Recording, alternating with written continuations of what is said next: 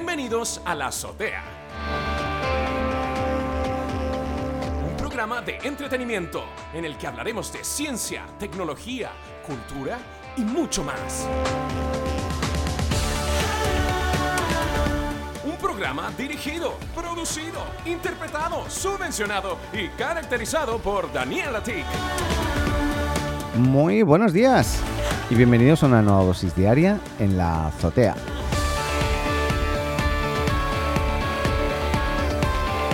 Partimos este lunes 15 de marzo, partimos en esta ocasión con Twitter y es que, bueno, aunque no es la red social con mayor volumen de, usuarios, sí que estaremos de acuerdo de alguna forma que es la red social que cumple un rol dentro del ecosistema eh, de redes sociales o digital eh, bien importante, ¿no? que gira en torno a la comunicación eh, inmediata y rápida entre empresas, medios, también política, noticias de actualidad.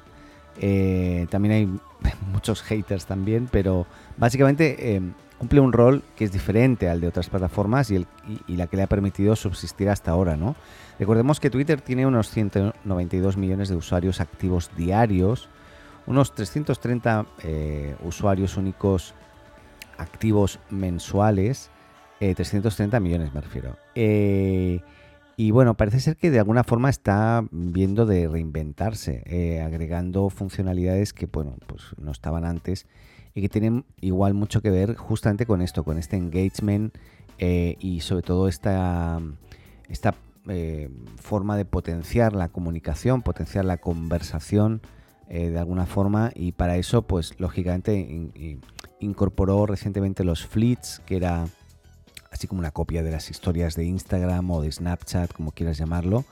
Eh, pero una de las cosas que quiere hacer también con, Spaces, eh, que es una plataforma que, es muy similar a Clubhouse en este caso para poder comunicar o generar salas de conversación eh, efímeras en tiempo real, pero ya no de texto, sino de voz, lógicamente, pues bueno, es claramente otra otra pista que nos da de que realmente están pensando en reinventarse de alguna forma. ¿no?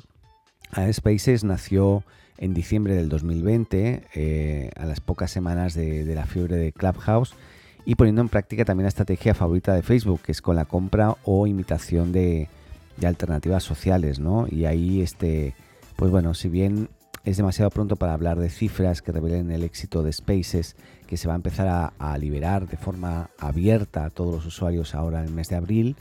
Eh, está claro que Twitter tiene tres objetivos, ¿no? Seguir creciendo en usuarios, eh, también mejorar el tiempo que pasan los usuarios en la plataforma y hacer la red pues, más rentable, que es una de las cosas. ¿no? Y Spaces responde un poco lo primero, al eh, seguir creciendo en usuarios, ¿no? Spaces. Pero bueno, luego hay otras, también recordemos como formas diferentes, ¿no? O herramientas diferentes que están eh, incorporando para reinventar de alguna forma Twitter. Y es que después de un mes de lanzar Spaces, también eh, Twitter anunció la adquisición de Review o Revue, no sé cómo se dirá en, en inglés. Review Review, no, no sé. Pero bueno, se trata de una conocida herramienta que permite a los usuarios pues, generar y enviar eh, newsletters o boletines vía correo electrónico. Em, eh, eso sí, a listas de suscripción y con la posibilidad pues, de ganar dinero a través de este servicio de pago incorporado en la plataforma. Ahí eh, Revue pues, es un servicio natural para Twitter porque ayuda a explotar y desarrollar servicios pues eso, de, newsletter o de, o de, o de boletines. Eh, y eso claramente está muy relacionado con el concepto de curación de contenido, información, noticias, etcétera, etcétera. ¿no? Eh, y eso es de alguna forma lo que va a permitir es que los eh, influencers o los microinfluencers pues puedan generar mayor ruido a través de la plataforma y atraer a más gente también a la plataforma. ¿no? Por lo tanto, eh, eh, es una forma de sacar rendimiento económico también a la red social. ¿eh? Cuando un usuario se suscribe a los boletines de pago de Revue, pues Twitter se queda con un 5% del monto y el resto se va para quien ha generado el contenido. Por lo tanto, ahí vemos otro caso, pues en este caso de intento, reinvención. está Spaces, está los boletines Y básicamente de la mano de Rebue también nació el Superfollow, que es este primer producto de pago de la red social eh, para acceder a contenido exclusivo. ¿no? Ahí Twitter anunciaba a finales de febrero de este, de este año pues esta herramienta, que esta herramienta permitirá a los usuarios que opten por suscribirse, realizar pagos a los usuarios favoritos y el precio de las suscripciones de unos 4,99 dólares. Eh, igualmente se desconoce el porcentaje de comisión que se llevará a la red social ahí y eh, veremos eh, como con Spaces es muy temprano para, tocar la campana para saber si realmente va a funcionar o no. serán los usuarios que decidan si Rebue o el Superfollow eh, han sido una buena maniobra o no de por parte de Twitter en, su nuevo afán de reencantar a los usuarios y de traer a, nuevos usuarios a la plataforma ¿no? y seguir creciendo. Veremos qué, pasa, pero claramente hay una intención ahí de, reinvención porque mm, la, empresa o Twitter pues sigue siendo no, no, muy rentable solamente con la publicidad que tiene, por lo tanto algo vamos a tener que hacer aparte. ¿no?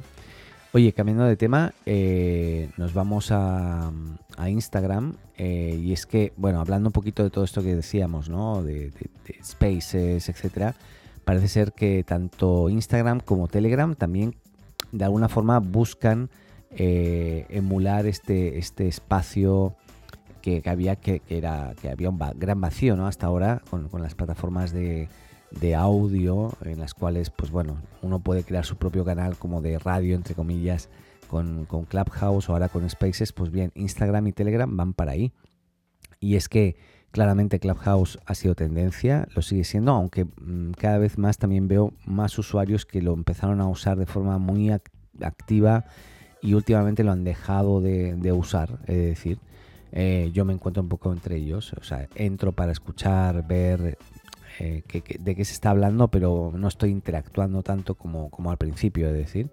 Pero bueno, em, eh, Telegram también está probando la inclusión de canales temáticos de voz, similar a, los de Clubhouse, eh, y directamente en su aplicación principal, ¿no? Y no se trata de una funcionalidad separada como cabría esperar, sino directamente algo dentro del propio Telegram.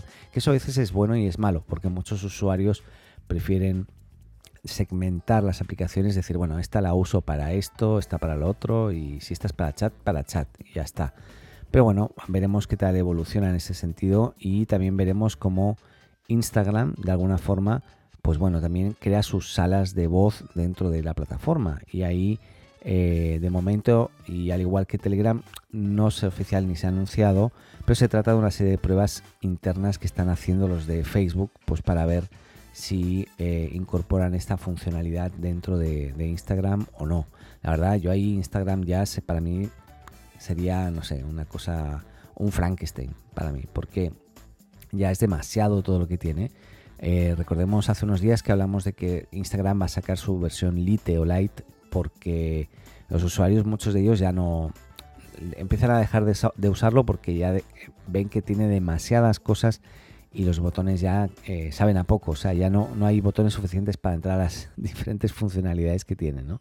Así que bueno, veremos cómo evoluciona Instagram también. Pero bueno, todo el tema del audio claramente es una tendencia este año y veremos seguramente muchas otras herramientas que, incorporan esta funcionalidad, la del audio. Eh, hablemos de podcast, micropodcast o micropodcasting, creo que es algo que, que sin duda se viene y veremos cómo evoluciona también. Eh, cambiando de tema, el pasado mes de junio, eh, ahí Google se encontró que había que se había interpuesto una demanda eh, en su contra en un tribunal en California, en el que se le acusaba de, que la compañía pues violaba las regulaciones de privacidad de los norteamericanos, Ahí básicamente decían que interceptando, rastreando y recopilando comunicaciones, incluso cuando los usuarios recurren al modo incógnito en Google Chrome. Así que la demanda acusaba a Google en su momento de llevar a cabo estos tres múltiples, eh, bueno, a través de múltiples herramientas, perdón, eh, estas, estas faltas de alguna forma. Y decían claramente que Google rastrea y recopila el historial de navegación de los consumidores, así como otros datos de actividad web, sin importar las medidas eh, que estos adopten para proteger, proteger, su privacidad. Y parece ser que pues nada, parece ser que el tribunal ha adoptado la primera decisión en torno a la demanda eh, que es uno, no desestimarla, como, como pedía Google en su momento, y pedir también que siga su curso y pueda llegar a juicio. Y esto es importantísimo porque sus, sus promotores, los promotores de esta demanda colectiva, buscan dotarla del estatus de demanda, como digo, colectiva y lograr que, se, sumen millones de usuarios de Google eh, y, piden recibir una indemnización de al menos 5.000 millones de dólares. Este es un poco el objetivo de, la demanda, ¿no? Eh, así que estaremos muy atentos porque claramente eh, esto podría ser también un, antes y un después en Google en cuanto a cómo, cómo ha manejado el tema de la privacidad, del acceso a los datos, aunque sabemos también que ahora con todo el tema relacionado con el, llamado fin de las cookies, ¿no?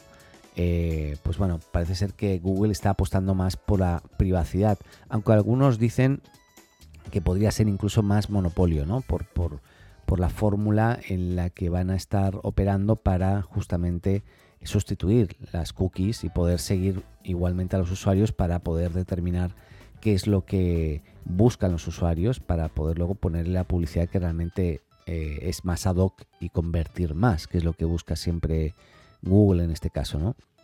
Así que Recordemos que eh, Google lleva desde hace mucho tiempo trabajando en, una, lo que llaman ellos una sandbox de privacidad. Sandbox es el término que se le usa, se usa programáticamente hablando a los programadores para eh, hablar de un entorno de pruebas, Y, bueno, parece ser que, este entorno de pruebas, lo que busca Google con, con el llamado FLOC, no sé si sabéis, o bueno, el Federated Learning of Cohorts, así se llaman, eh, que lo que buscan con ellos es impulsar estándares que sustituyen estas cookies, ¿no? Y con estos FLOC es lo que permiten. FLOC básicamente es un sistema que cambiaría el, traquear a los usuarios por o, perseguir, ¿no? Que es lo que hacían antes eh, directamente a cada uno, ta, ta, ta, eh, finalmente para dar un salto eh, a un sistema de análisis de, grupos de usuarios. Entonces ya no es la persona a la que siguen, sino a un grupo de personas. Por lo tanto ya deja de...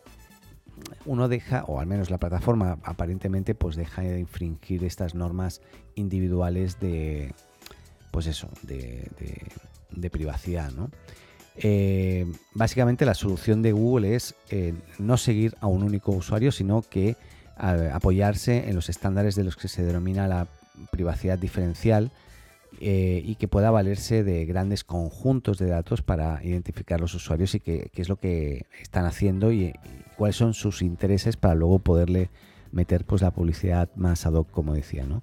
así que mm, claramente el, tema aquí está en que este, estos flock o esta forma de, de hacerlo pues si lo consiguen al final pues se va a generar también un monopolio, porque eh, si, el resto van a empezar a, dejar de poder usar las cookies, porque las plataformas como Safari o, el propio Apple ya está impidiendo que tú puedas eh, interactuar con cookies en definitiva, eh, ¿qué pasa? Que aquí el que va a tener el poder va a ser el que genere el algoritmo más ad hoc para seguir a los usuarios, lógicamente compartiendo las, la fórmula secreta de alguna forma, pero dando mayor coba y barriendo hacia casa, ¿no? Entonces, en este caso, me imagino que Google, pues si continúa con esta línea, pues va a pasar en unos meses más que va a ser el que mayor conversión y mejor conversión va a tener.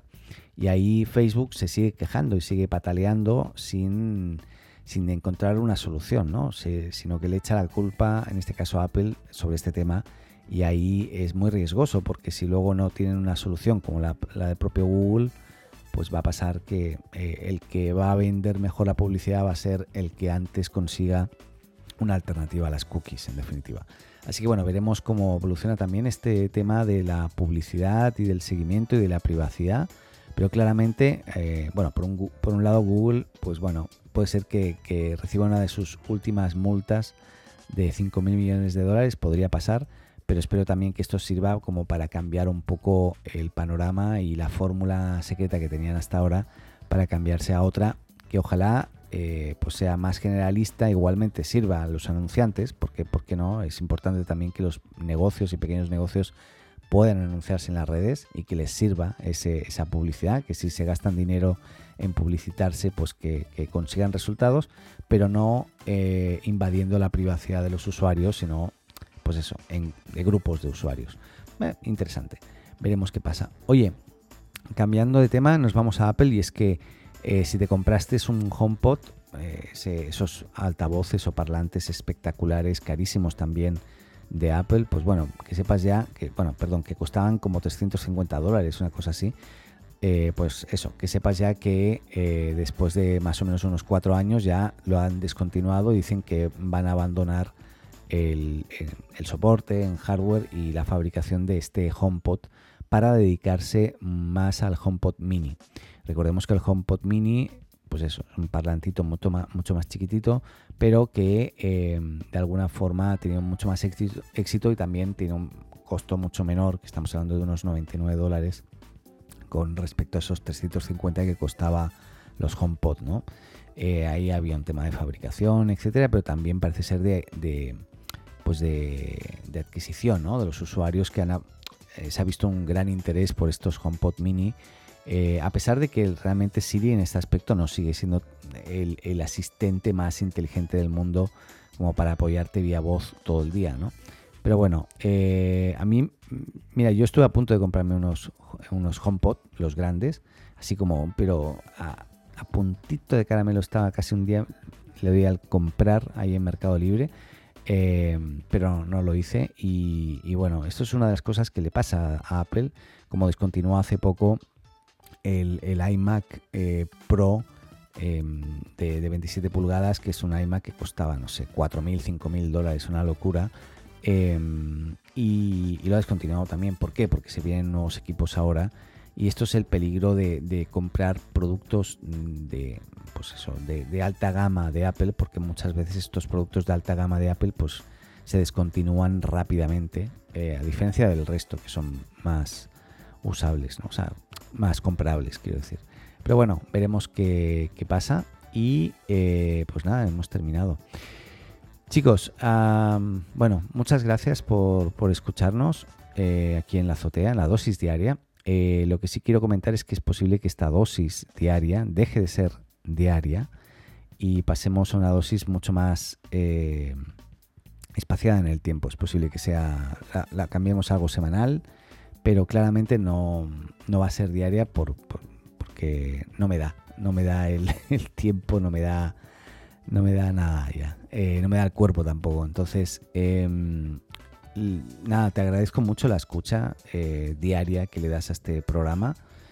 Voy a seguir haciendo lo que pueda, pero no puedo garantizar que pueda continuar con una dosis diaria porque no, como te digo, no, ya no da más la máquina. Así que bueno, espero que mm, nada, seguiré comunicando y seguiré eh, publicando aquí en la, en la azotea, pero seguramente ya no con, el hashtag la dosis diaria. Vete a saber si será el resumen semanal o, no sé cómo lo voy a hacer todavía, pero de momento esta semana ya te digo que no va a haber más programa.